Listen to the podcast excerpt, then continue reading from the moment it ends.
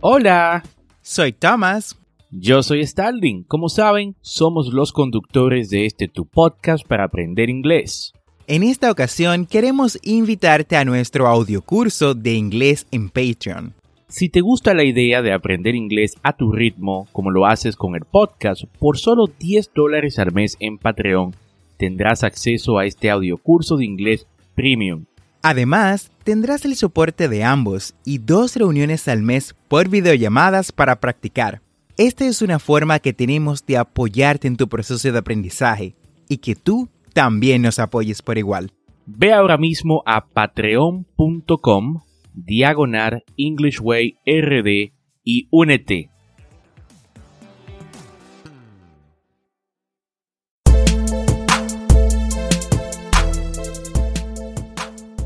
Bienvenidos a English Way RD, el primer podcast dominicano para aprender inglés con Tomás Martínez y Stalin Santos. Y en cada episodio te acercaremos a tu meta de hablar inglés, enseñándote frases, expresiones y gramática de una forma divertida y fácil de entender. Vamos al episodio de hoy.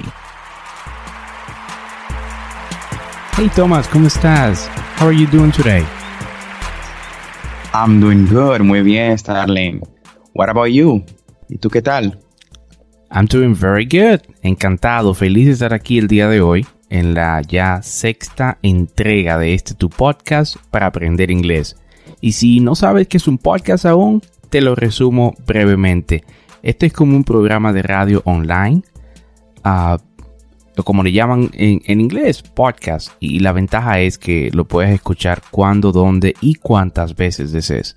Algo sumamente conveniente al momento de aprender inglés. Y cuéntanos, Tomás, ¿de qué trata el episodio de hoy? Mm, bueno, Starling, en inglés sabes que al igual que en español, los verbos son fundamentales para la comunicación. Son los responsables básicamente de expresar acciones, Um, verbos como walk en, inglés, que es caminar, talk, que es hablar, run, que es correr, son ejemplos básicamente de, de, estos verbos utilizados para la acción. Sin embargo, hay un verbo que es el más utilizado en el idioma inglés, que es el verbo to be. Y en el episodio de hoy vamos a estar conversando sobre el presente simple, más específicamente sobre el verbo to be y sus usos. Ah, perfecto. El verbo to be es el equivalente en español a ser o estar. Es un verbo usado para describir algo o alguien. En inglés se puede usar para decir cosas diferentes según el contexto. Sin embargo, el uso más común del verbo to be es hablar sobre nombres, edad, sentimientos, nacionalidades y profesiones, especialmente cuando se habla en tiempo presente. Correcto, Starling.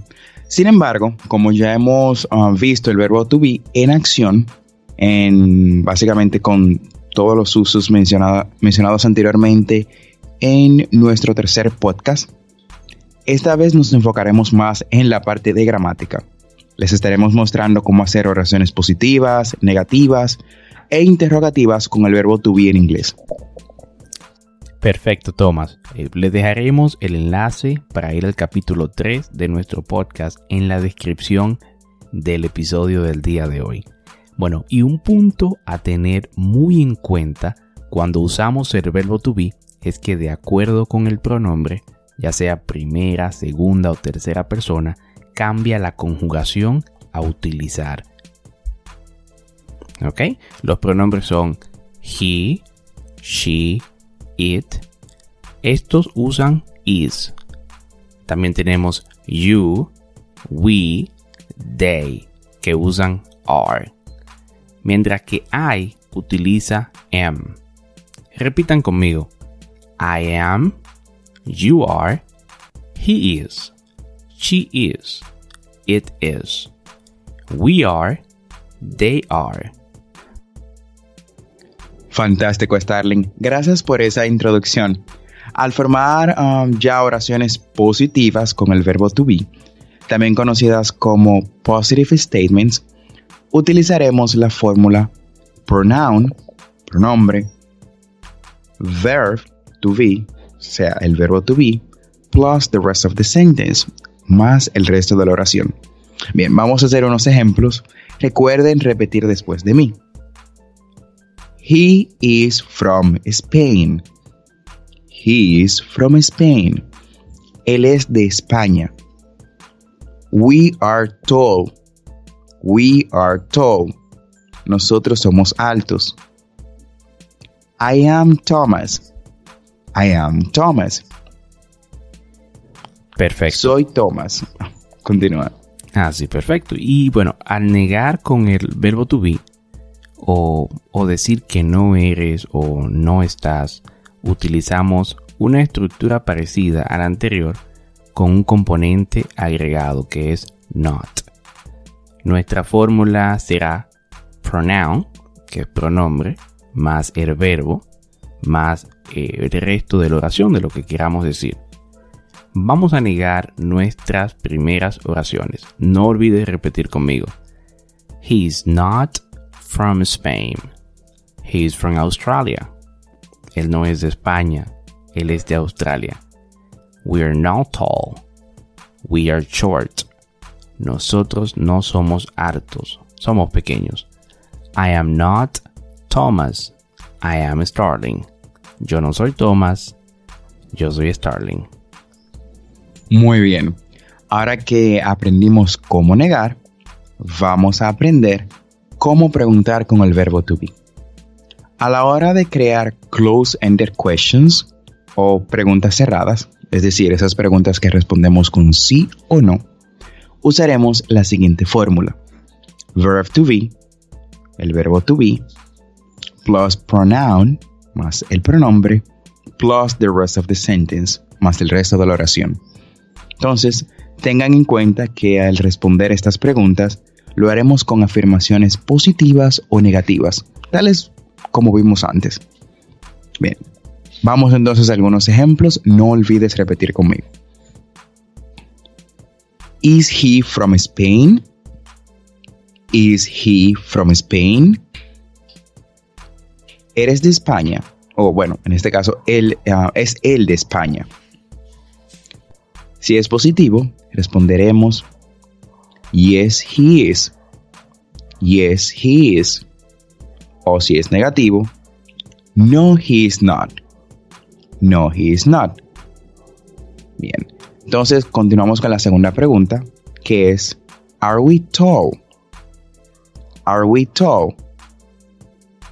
Y como si queremos responder en positivo sería Yes, we are. Yes, we are. Y por último tenemos Are you Thomas? Are you Thomas? En esto utilizaremos una combinación de ambas, positivo y negativo. No, I am not. I am Starling. No, I am not. I am Starling. Wonderful. Uh, maravilloso. Thomas, ¿qué te parece una pequeña conversación con lo que acabamos de aprender? Por supuesto, Starling. Recuerden prestar atención a nuestra pronunciación. Perfecto, perfecto. Uh, hey Thomas, how's it going? Fine, thanks. How are you? Pretty good. So, are your classes interesting this semester? Yes, they are. I really love chemistry. Uh, chemistry? Uh, are you and Beth in the same class? No, we are not. My class is in the morning. Her class is in the afternoon. I'm on my way to the cafeteria. Are you free? Sure, let's go. Perfecto. Con esta pequeña conversación hemos llegado al final del episodio del día de hoy. Gracias por quedarte con nosotros. Recuerda que tendremos dos episodios semanales, lunes y miércoles. Y si te gusta lo que escuchas o conoces a alguien que quiera aprender inglés, pues comparte este podcast. Thank you so much for listening our podcast. Muchísimas gracias por escuchar nuestro podcast. No olvides apretar el botón de suscribirse en tu reproductor de podcast favorito como Spotify, Google Podcast, Castbox o cualquier otra aplicación de podcast y así vas a obtener actualizaciones semanales de nuestros nuevos episodios. Y recuerda, que estamos aquí para ayudarte a hablar inglés. Así que si deseas que te expliquemos algún tema de gramática o tienes algunas preguntas acerca de pronunciación en inglés, nos puedes dejar un mensaje de voz utilizando el enlace en la descripción de este episodio. Busca el enlace que dice dejar mensaje de voz y sé parte de nuestro podcast. No olvides practicar. Lo puedes hacer con tus amigos y familia. Y también recuerda seguirnos en nuestras redes sociales Instagram y Facebook como arroba EnglishWayRD para más grandioso contenido. Feliz resto de la semana. Bye bye. Bye, Starling.